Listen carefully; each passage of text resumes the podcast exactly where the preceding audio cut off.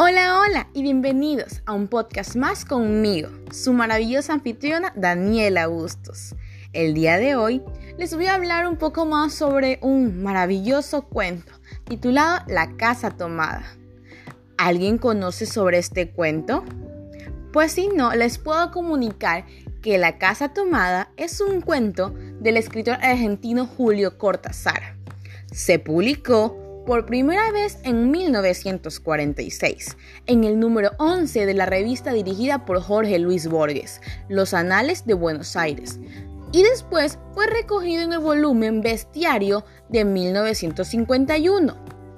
Ahora, para la gente que no sabe de qué se trata o qué expresa este maravilloso cuento, les comento que la casa tomada expresa una sensación de invasión. Sin embargo, la particularidad de este cuento reside en la existencia de múltiples análisis. Algunos análisis incluyen elementos psicoanalíticos, al sugerir que la casa representaría para los hermanos el útero materno del cual no quieren salir por miedo al exterior.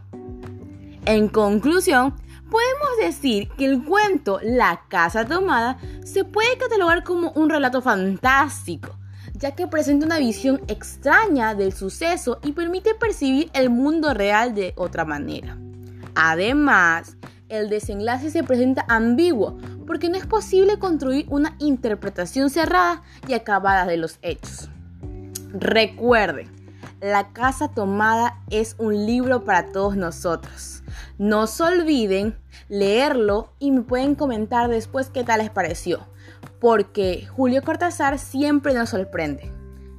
Esto fue todo por hoy. Gracias por un día más conmigo.